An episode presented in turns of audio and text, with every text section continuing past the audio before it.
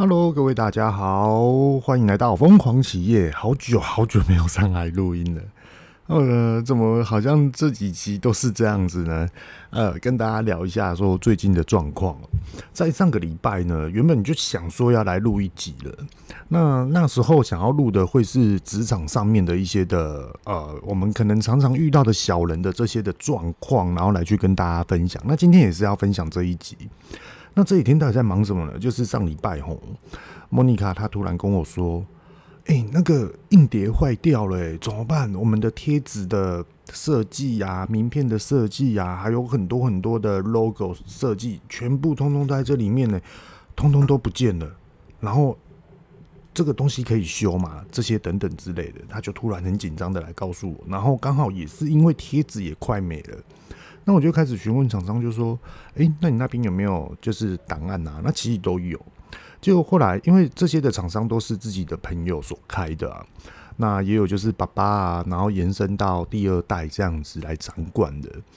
呃，然后我就跟他们在那边聊，就说：“不然这样好了，我这边呢，我自己重新设计，然后我们重新调整像素，把以前的缺点全部一次把它改掉，一次改齐。”然后到最后，我们再来设定它的样呃打稿啊样式啊，然后先列印了几张之后，我们再来做一个微调的一个动作。也就是说，有点像是从零开始，也可以说是呃再度的再去优化，把以前的缺点把它找出来，然后再去做一个改进的一个状况。那在修改的过程中啊，其实以前我在设计的时候都是用 Photoshop。那后来我朋友啊，他也是，其实，在去年的时候就已经开始告诉我说：“我跟你讲，不要太依赖 Photoshop，你一定要去用 AI，你一定要去学 AI 这些等等的。”后来那时候也是，呃，另外我自己的本职工作也会用到 AI 了，因为很多很多的设计 logo 啊，又或者是说一些通路上面的一些的看板这些等等的，所以那时候我就下定决心说：“好，那我就学 AI。”那也是朋友就集中起来，就我有问题就直接告诉我，直接用视讯，还是说，呃，你不用去买书，你遇到了什么东西不会了，那你再打电话给我们，然后就直接把这些的程序告诉我，就是学以致用，不懂的马上问，马上会这样子。结果呢，哦，我的天呐，从上礼拜开始，我就开始跟莫妮卡开始对，你现在缺什么？例如说贴纸好了。贴纸有分很多种，比如说哦，我们有欧木的原味生乳卷、芋头生乳卷，什么样的口味全部都要列出来。那再来就是说哦，例如说你有柠檬塔，你有什么的，就是很多很多的商品都要去把它设计出来。那它设计出来并不是文字打一打、改一改就好了，其实不是这样子，它是一系列的商品。比如说这个单元、这个项目，它是什么样的？比如说塔类商品好了，发饰塔类商品。法式塔类商品，它就是一个的设计灵感来源。那它就是有很多的口味。那如果说今天是欧木生乳卷，那欧木生乳卷它顾名思义就是有原味啊、芋头啊等等等等等草莓啊这些。那它就是另外一个设计灵感。然后再来看其他的项目。那因为莫妮卡它是属于创意跟研发。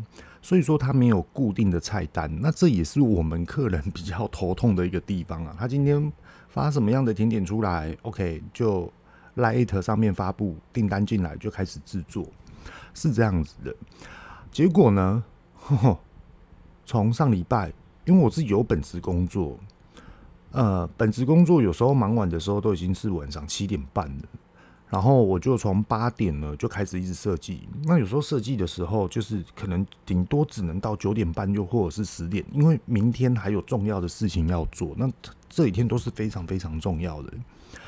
结果后来就有时间就做，有时间就做。那其实跟一般嗯各位大家所认知的比较不一样。有关于是如果说你今天是自己自创品牌，你要自己做设计的话，呃，我们的。缺点啊，应该是我们的效率无法很快速的提升。跟谁比呢？是跟一些的设计公司比的原因会是什么呢？就是因为其实很多的设计公司，他们有很多的档案，还有一些的图片创作来源跟灵感来源的图片非常非常的多，甚至于呢，他们可以把整套的资料夹就直接给客户，诶，你喜欢什么样的风格？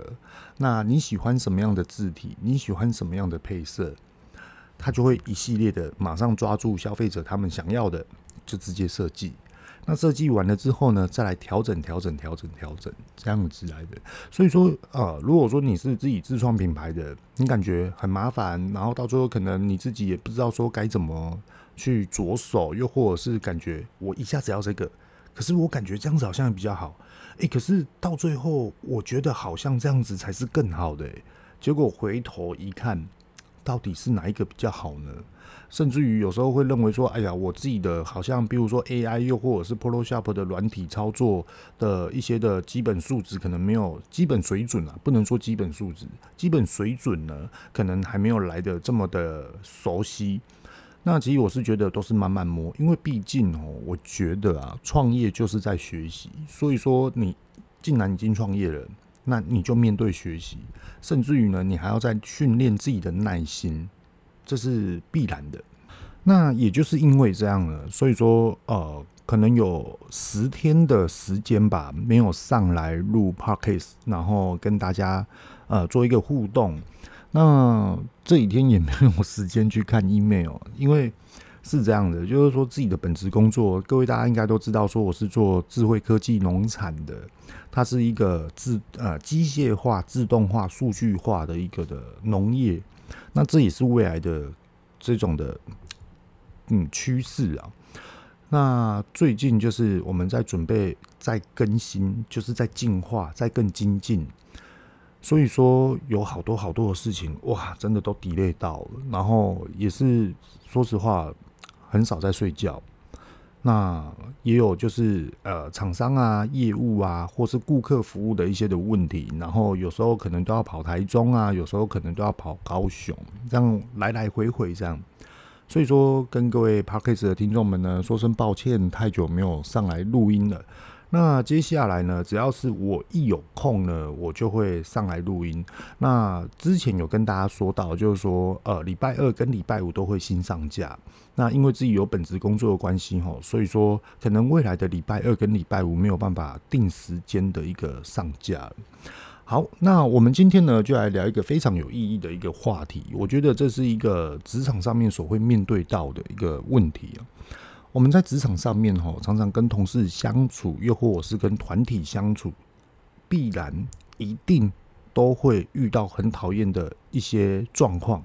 那很多的状况呢，让我们不知所措；很多的状况呢，让我们感觉怎么会是这样子处理？又或者是说，我们原本就是比较精明的、按部就班的，我们知道公司未来的目标规划，可是。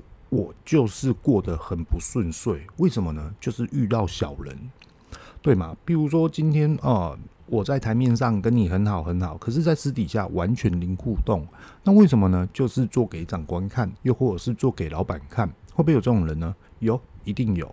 那有时候呢，我们也会遇到，就是说，呃，今天哦、在老板的面前上面哦、他可能就是跟你互动的都是很 OK 的，可是万万没有想到。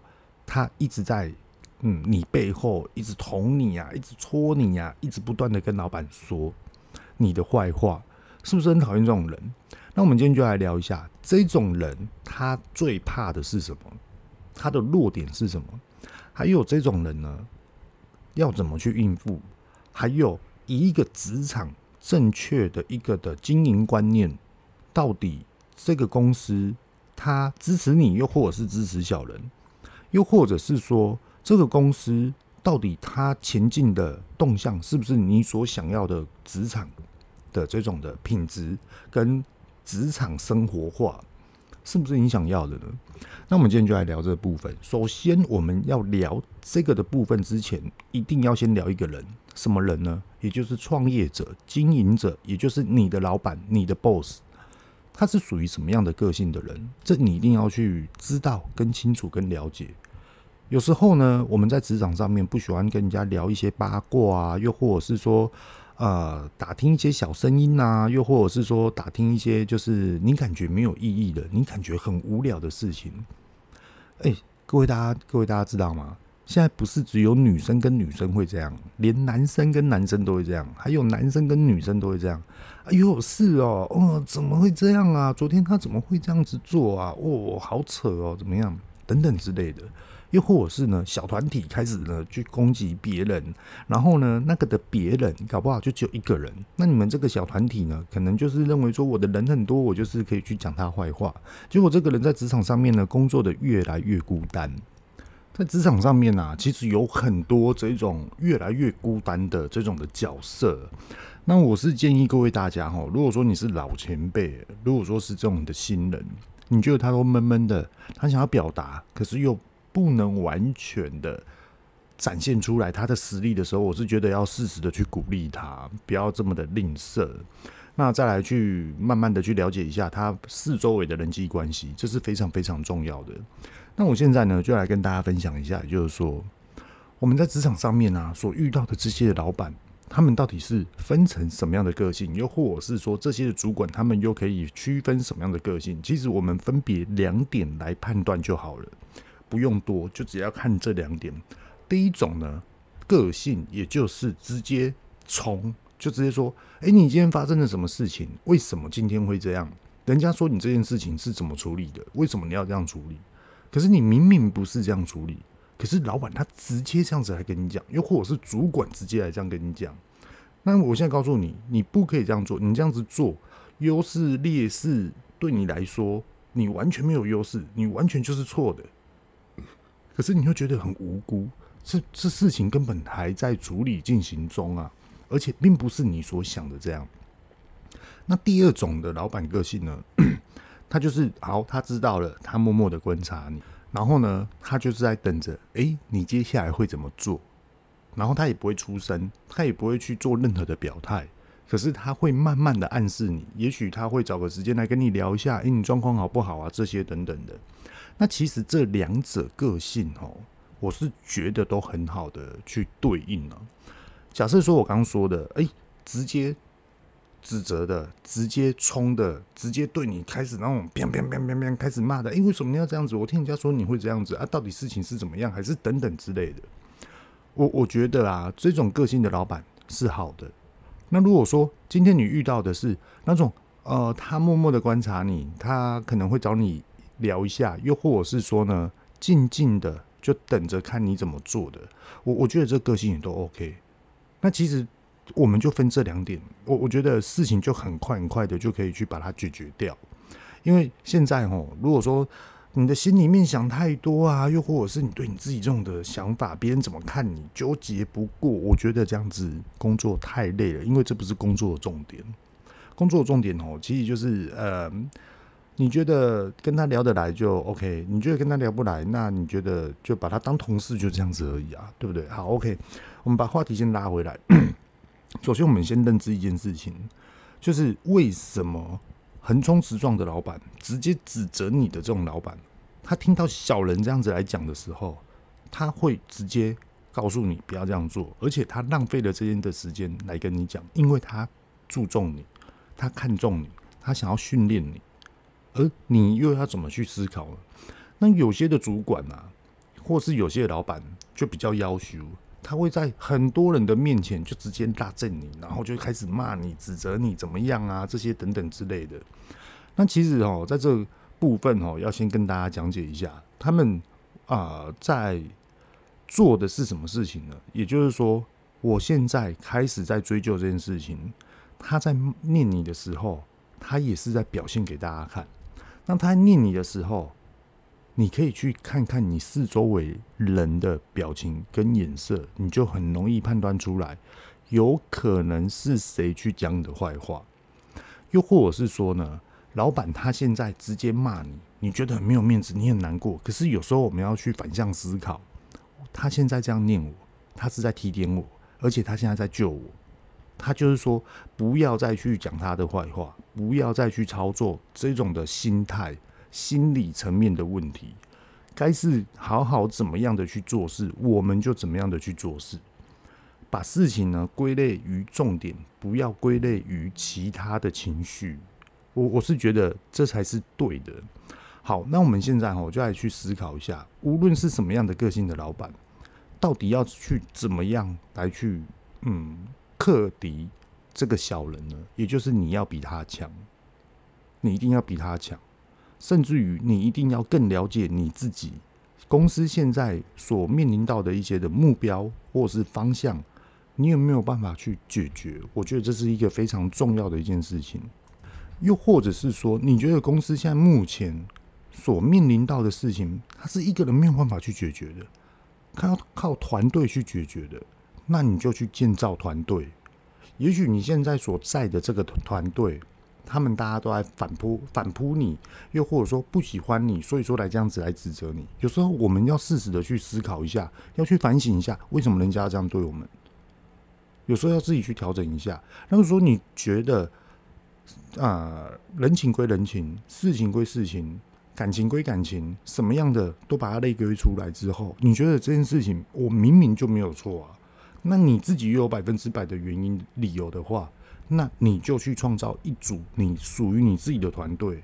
因为其实哦，我觉得未来的市场哦，必然的野心一定要很强。人家可以这样造造就一个团队，你有没有能力？有，你一定有能力。因为有时候我们哦，工作并不是为了赚钱，工作是为了要达成一个方向目标，又或者是说给予自己的成就，这都对。可是有时候会过度于膨胀于自己，有时候又会过度于看待自我英雄心态，那这个是非常非常糟糕的一个情况哦。这个后续后半段再跟大家聊。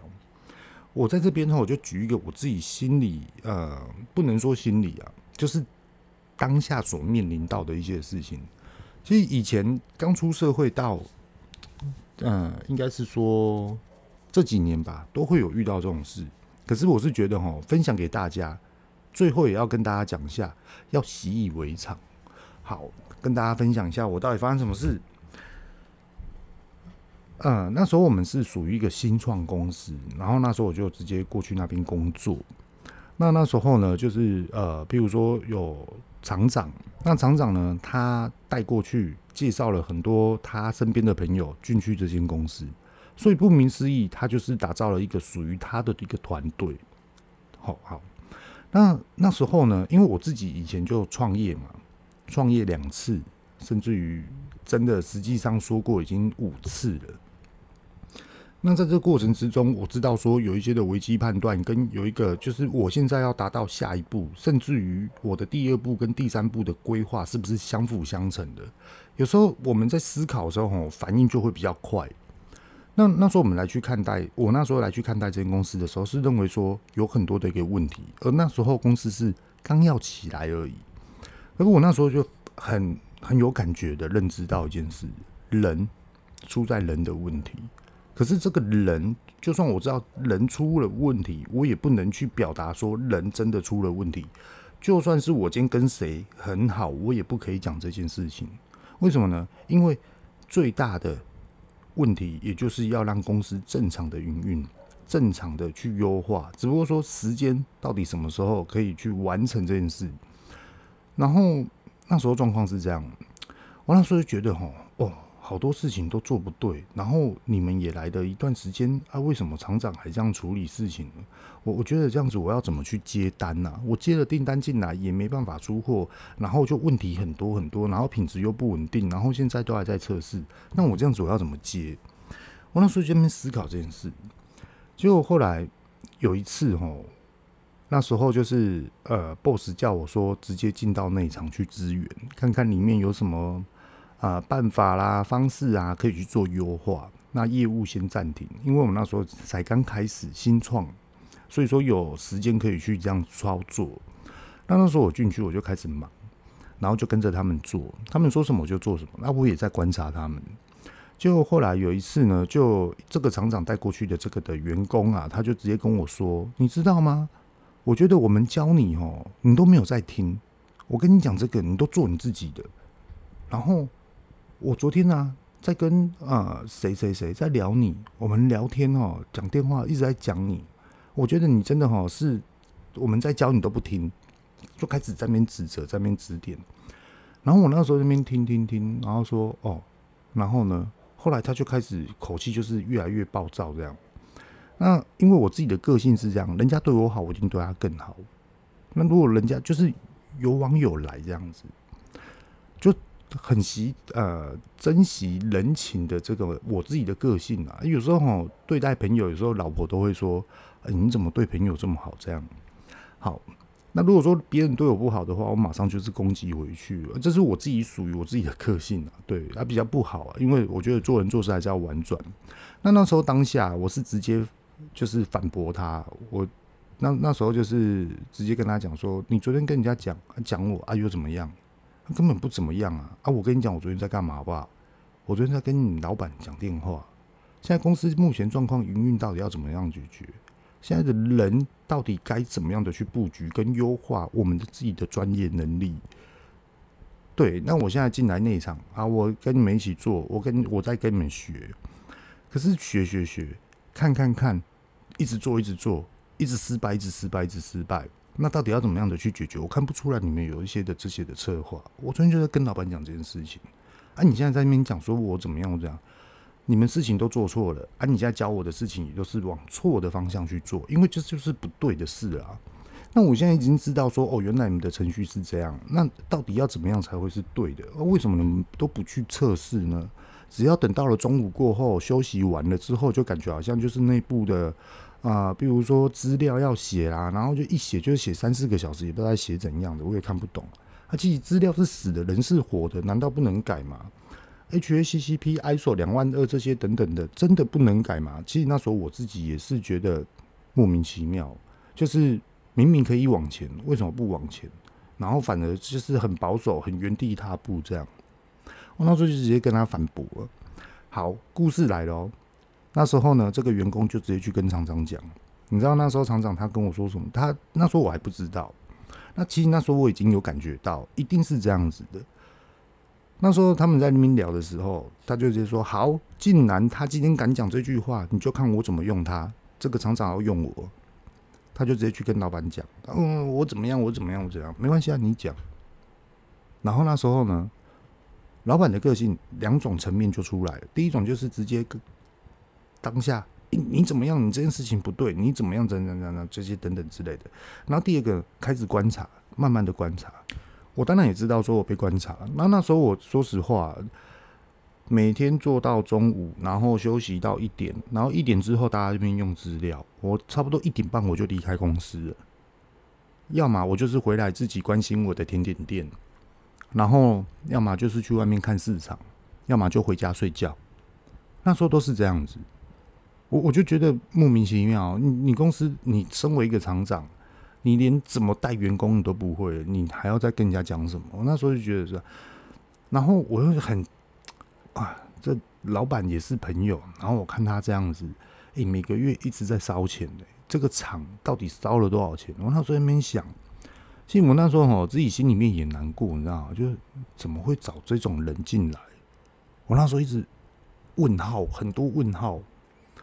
那后来事情是这样的，我看到了他们，譬如说，好，这个商品你们卖得很好，我就去接这个单的商品，我就去接，好，订单也开始进来了。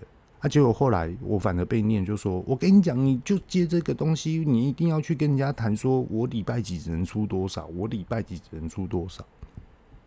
然后我就觉得莫名其妙，因为有单进来，你就好好做啊。他单给你，你就顺利生产，这样就好了。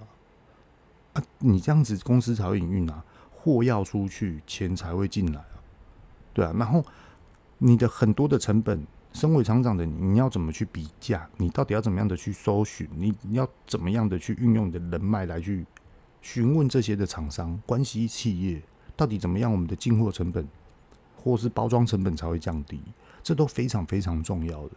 可是后来我发觉到啊，他真的太年轻了。那没关系，我那时候马上转换思维想法。好，老板要训练你，老板也私底下跟我说要训练你，那我就训练你。我把我所会的东西都告诉你。结果他真的没有学到，花了很多很多的心思哦。那跟大家讲一下哦，我为什么要讲这个例子？我自己的例子是这样，你选择。要挖洞给我跳，我也愿意跳下去，我也可以随时的爬出来，这就是我的实力。为什么呢？到最后，这个厂长自己说要离职，那跟各位大家讲哦，你在一个职场里面，你自己说要离职，表示你就是失败者，你就是永远踏入不进来这一个相关企业、相关产业类别，因为没有办法克服这个问题。你不管去哪一间啊类似相同产品的公司，也差不多都是这样了。哪怕你要回去做食品业，也大概都知道了，就是。除非你是你遇到人生中的坎坷，你遇到人生中的很大很大的一个问题，你才会去觉醒、跳跃式的一个成长。不然你没有遇到的话，你还永远都是原地踏步，然后到最后就认为说我很厉害、我很强，我当个厂长哦，我以前是当厂长怎么样？然后甚至于呢，身边的朋友就要跟我说：“诶，你那个之前有一个厂长，然后我有个朋友的朋友认识啊。”然后他说他之前在你这边当厂长，我什么话都没说哦。结果另外我们公司里面另外一个人直接跳出来说，他当的那么烂，还敢说他当厂长，这就是呃一个经验啊。那也跟大家聊一下，也就是说哦，嗯，后来我们就在那边开始聊天，就说哎，原来有以前有很多的事情我都误会你，原来有很多的事情哦，我终于知道你在做什么了。然后大家都在想说啊，为什么那时候都不讲？那时候可以反驳，为什么都不讲？可以沟通的啊，啊，你干嘛这样子被人家误会？被人家就是看得比较扁。我跟他说吼，有时候被人家看扁啊，是同等于你从零出发。我可以把身段放得很低，我可以被新人欺负。可是我把身段放得很低的时候，反过来我在观察你，我重新开始。可是我的经验，我的这种的。呃能力值自己非常清楚，我有不足的地方，我也有缺点。那我的优势在于哪里？我就好好运用我的优势来去做好我的工作。那未来是呃，对于我自己自我肯定，而不是别人对我肯定。你你觉得哎、呃，我 OK，好，我继续。你觉得我不 OK？OK，好，我离开，就这么简单而已啊。对啊，那今天谁会继续？这才是真实力。很多人都会认为说，啊，我很厉害，我现在开什么样的公司，我现在怎么样，我现在做什么样的通路，对，很厉害。可是可以持续多久？如果你没有办法持续很久的话，你这个叫做软实力，虚的一个实力，非常很容易破灭掉的一个实力。真的要训练出来，是真的很强、很硬的一个实力。我们很怕小人。我们很怕被人家误会，我们很怕人家认为我们做不好，很多都是我们很怕人家怎么样。可是你有没有，各位大家 Podcast 的听众们，你有没有想过说，我们有没有曾经站在我们自己的立场上面？我认为我接下来要这样做，才是真的是对的一个方向。那我未来我要这样做，你有没有叙述给你其他的人听，建议这样子？如果有的话，那你就去。做这件事，你而且你一定要去沟通好，因为我跟大家聊一件哦非常嗯很切实际的一个事情。我们今天在职场上面工作，你认为你的职场的环境、你的公司，它是会是以人为本吗？还是以专业为本？还是以精进为本？精进的意思就进步的意思。我们来去思维。他是以人为本嘛？那我觉得你就可以离开这间公司了。为什么？如果说一样的、一样的一个团队，这个团队永远都是这样，然后呢也没有进步，然后老板就是信任他，啊，他就认为说我跟老板很好啊，我就来压榨你们，以人为本，这你就不用待了，完全不用待了。而且我告诉你，这间公司一定永远就只有这样子而已。我觉得这不是你想要的。如果说各位 Podcast 的听众，你在听我的频道，其实有时候都是要突突破于自己啊。那如果说是以专业为本，对我们来讲专业，我们今天会了什么东西？我们今天会的这样东西是属于世界上最厉害的吗？又或者是在台湾上面是最厉害的吗？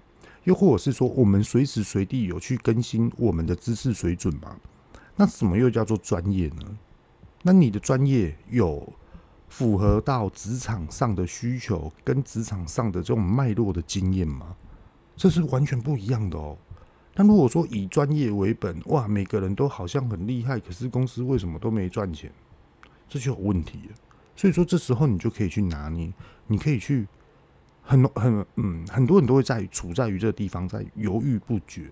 但其实有时候哈，你在犹豫不决的话，你就直接要准备好你的第二春，你的第二事业到底是在于哪里？你到底想要什么？那第三种呢，也就精进。可是精进哦，以精进为本哦，以进步为本。其实很多的职场人，他们很怕这样子，非常害怕。为什么今天要进步？表示我今天完成的这件事情，并不是代表我很好，是应该的。所以说我还要再去挑战另外一件事情，那我不就累死了？我压力不就大，超大的？我根本没有休息的时间，我根本没有什么。可是有时候。很多，嗯，应该是这么说啊。很多人很怕这样子，很多人很怕事情，很多人怕公司要你去哪里，又或者是公司要你去学什么，又或者是公司要你负责什么样的事情。啊，如果说你很害怕的话，那你就不要在这个职位，你就好好的去当员工啊，你也不要去当主管啊。如果说你真的有这种向心力的话，你有这种想法的话，你就去挑战。那你挑战吼，你可能还是员工，你也升不了主管。不过。你的努力一定会被人家看到，你可能完成什么样的事情，很多时候人家只是嘴巴不讲，可是心里面真的赞成、认同你、赞成你，从心里面出发的。可是他们嘴巴不会讲。今天公司面临到什么样的事情，搞不好人家就会找你进来开会。那找你进来开会，你可能会觉得说：“哎呀，我事情好多哦，你来找我开会干嘛？怎么样子？这些等等的。”我我是觉得齁，把开会。当做人际关系在使用，会对你来说在职场上面的一个跳跃式进步会来得比较好，而且对于自己的心理层面来得比较轻松。不然人家找你开会干嘛？就是因为相信你啊，想要听看看你有没有什么新的一个 idea，一个新的建议啊。如果有的话就提出来，这不是很好吗？啊，如果说嗯，为什么他没有找其他的主管进来，反而是找你呢？那你也很怕说开完会了之后，其他主管说：“哎、那到底那那，搞不好主管还会认为说你是不是要把我干掉？这些等等的。”然后跟归大家讲，这种的心态想法很简单，你就直接跟对方讲：“靠，我又不是老板，我怎么知道啊？我 靠，就我进去开会，一大堆事情全部都丢给我，我都做不完的。”你就直接这样讲就好了。然后你就开始去忙你自己的，都不用正面对决，真的。那其实哈，我跟大家聊一下，也就是说哈，我们要对应小人哈，你把你的 sense，把你的格局放得更开，而不要去他设这个局，他设这个套子，就是这小人设这个局，设这个圈套，他就是一个小小的一个洞在那边啊，你你可以跨过去啊，你也可以先下去啊，可是你知道怎么爬出来，而且你要勇于就说好啊，我我就先下去看看看你在搞什么。哦，原来你在搞这个哦，算了，不想理你，然后你就回来走你自己该走的路。我我觉得这样子就 OK 了。但有时候啊，你真的要去挑战小人吗？你真的要去攻击他吗？我是认为不要，因为齁，通常这种个性的人呢、啊，他就是假爸爸代志，然后就是很喜欢看人家被拉正，就是有这种人很怪。然后呢，这种人呢，他们就觉得他们自己很优越。他们自己很厉害，啊，你就让他们去厉害，然后呢，别人就会去找他们的，也不用你出手，这才是，就是我是觉得最好的、最聪明的一个方法。啊，你就把你现在目前该做的事情做好，这样就好了。对啊，你知道吗？在职场上面哦，很害怕，非常非常害怕的是什么？你知道吗？不是生意不好，是对于你自己过度信任、过度膨胀，还有。你觉得你现在做的这件事情很了不起，就算你已经完成了，你感觉哇，我这件事情超厉害的，我觉得这才是最糟糕的。我再举一个我自己的例子给大家听一下，这个不是属于我自己保护我自己，这是我自己从以前的历练上面哦，然后这样子去学到的。我会把全部所有的来龙去脉跟大家讲，就是前阵子啊，哦。原来我们老板知道说，哦，原来你接到订单呐，嚯，人家都是寄卖，结果你跟人家谈是谈买断，然后朋友呢，老板的朋友在那边讲说，你是怎么谈的啊？竟然可以谈到这样子，人家都很好奇耶，说全部台湾的市场没有人这样子做，就只有你这样做。可是我那时候很纳闷，因为我觉得这不是什么成就啊，成就并不是买断，又或者是寄卖，而是这个商品卖得好不好。重点在于这个商品跑得好不好。就算它跑得好，怎么样再突破？那突破又有很多种方式，是拉回商品的根本，再来去调整，又或者是说 outwork 的部分又要重新的调整，这些等等的，又或者是我们的包装这些等等，很多很多的涵盖面。那我我觉得这才是重点，而并不是说哦，我到底是怎么谈的，我怎么样把成就看大于自己。我觉得这个我。太碰红了，因为人生的路还长啊，对啊，那为什么会有这种概念呢、啊？其实是这样的，因为各位大家都知道，我以前是当海巡署，啊、我爸自己是当刑警。那那时候我爸他们就是要出去办案子，然后都是办一些毒品。那那时候当海巡署，我也是大概是这种的单位。那有一次呢，我们就抓到抓到了，就是人家犯案的，就是毒品案，然后我们都是直接针对地检署这样子。那时候，我爸下面有一个远景哦，他就跟我说：“哦，哦，恁爸爸跟你尬聊袂歹呢，你真厉害。”哎呀，然后我爸呢，那时候我还不太懂事哦，我那时候就很骄傲。就我爸就说：“你今天破了这毒品案又怎么样？你今天破了这些 案子，你下个月可以破吗？你明年可以破吗？不行嘛，你不知道嘛？啊，你在摇摆什么？”我爸就直接这样跟我讲。我说：“哦，对。”原来是这样，我只是运气好而已，这不是我的真实力。那、后来我就一直在寻找自己的真实力到底是什么，所以我才会离开海巡署，因为我在里面找不到我自己真正的实力。然后呢，我觉得在职场上面可以，所以说我才想要去挑战职场。整个的来龙去脉、真实面是这样来的。所以有时候，嗯，看远一点，不要看那么近。就算是被人家攻击的时候，看远一点。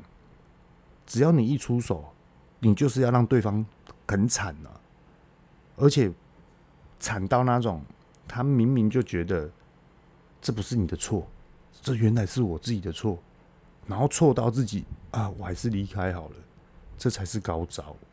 真的，各位大家很赌烂，小人没有错，先去看看小人在玩什么。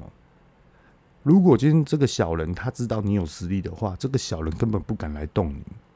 如果今天这个人是大嘴巴，永远只会讲人家坏话的话，这种人他永远就是当这种的职位而已，他不可能再晋升。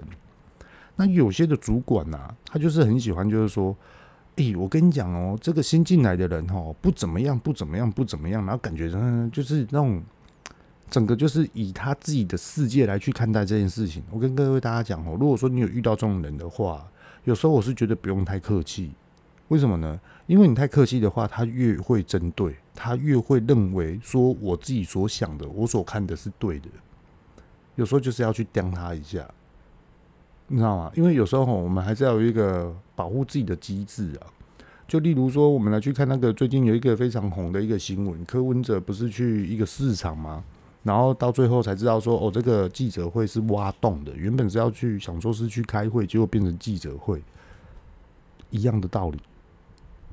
真的，一样的道理。各位大家有智慧的，应该听得懂我在讲什么。我们举现在目前的例子来去看，今天真的所面临到的事情是疫情。那疫情，各位大家也都知道，这是看不到的东西。我今天被传染了，我怎么会知道？我七天后之后我才会知道。所以说，它的感染源。它的全部的起伏期才是最大最大的一个问题点，最大的一个克就是很难去克服的。所以说，我们一直在去防范、防范、防范。那各位大家也都知道，说谁做得好，又或者是说谁一直很担心不要再传染出去了。不能说他做得好，根本没有人做得好。做得好的话，就是要把台湾经济拉起来，这才叫做得好。做得好的话，今天疫情不要进来，这才叫做得好。所以说根本没有人做得好。那今天谁很担心这件事情到底要怎么样的才是正确的方式来去处理这个疫情不要扩散？那又有谁真的是发出这种大智慧，那我们现在就可以去举一反思了。很多人眼红啊，我今天要去针对谁？又或者是说啊，这个现在这这个人哦太红了，不行，我们一定要把他压下来一下，要抵制他一下。结果后来呢，想要去抵制的人，反而全部都衰小，都很衰。为什么呢？因为现在我们是要把疫情一降下来，赶快解除三级警戒，赶快全部所有人回归于之前没有受到疫情的这种情况之下正常的营运，这才是真的。这一切都是真的。不是说什么我们今天要去看什么谁怎么样谁怎么样无聊看他是干嘛？看那个，然后结果后来景气景气又不好，然后谁收掉了，谁卖设备了，谁倒了，然后谁离职了，谁的公司员工解散了，疯了，看这干嘛？你看这个，你倒不如去看别人，去看其他国家，你干嘛自己看自己的台湾人呢？对啊，啊，所以说我们就可以判断出来了，格局。到底在哪里？我们今天是要处理事情，你现在处理其他的方向，啊，事情为根本啊，所以说我很快就可以把你反驳掉了。那我们再回推于看柯文哲他这样做对不对？他太聪明了，他真的太聪明了，真的他太厉害了。可是他做的事情对不对？诶，我不能说他对，我也不能说他错。各位大家可以好好去思考，我们就针对一件事情这样处理就好。而且各位大家，如果说你今天是 Podcast 的听众们哦，如果你今天是高阶主管的话，如果今天你在处理这件事情，你又会怎么去思考？你有权，你也有钱，国家的钱，你要怎么去做？这样才是对的。啊，其实往往就是这样，人家你婆，人家看好你，哇，我就厉害哦，大家拢给我婆，哦，台湾媳妇，哦，台湾英雄。然后呢，结果就是过度膨胀，对自己太有信心了，到最后变成这样子。所以说现在又变成是另外一种声音，对啊。所以说在职场上面也是一样的道理，不要太过于过度膨胀于自己，不要认为说我今天接了一个大案子就感觉好厉害，并不是。今天公司营收从几千块到几万块到十几万到几百万，这样就够了吗？完全不够。你要厉害的话，你就让公司破千万、破亿，甚至于让公司跳跃出它可以发展出什么样的一个规模。因为时间跟时事还有很多的经营理念的方式都不一样，唯有商业模式符合现在的职场条件，这才是真的在赚钱。这我已经怎么讲啊？好几集都有在讲，甚至于有很多的理论啊，有很多的一些的很多自己的自我想法，然后都分享给大家，可以大家都可以去回推去看看有哪几集你们有兴趣的都可以去听看看。对啊，哎、记得要订阅分享，真的最近数据真的太差了。我要录音之前来看一下啊，原来我当成这样哦，我没有上传，没有 follow，然后就会变这样，哇，这也差太多了吧。对，有空我就会回来录音了。那这接下来就尾声了，最后再麻烦 Podcast 的听众们，真的分享一下、订阅一下、点击一下。我不要五颗星，你只要给我你觉得听我这样讲完之后，你真实的信心数。我的音质没有很好，我的声音也没有很好听，可是所讲出来的话就是真性情。然后想要表达给大家听的，不用钱的职场经验最贵。好，各位，我是遇到钱，各位晚安，拜拜。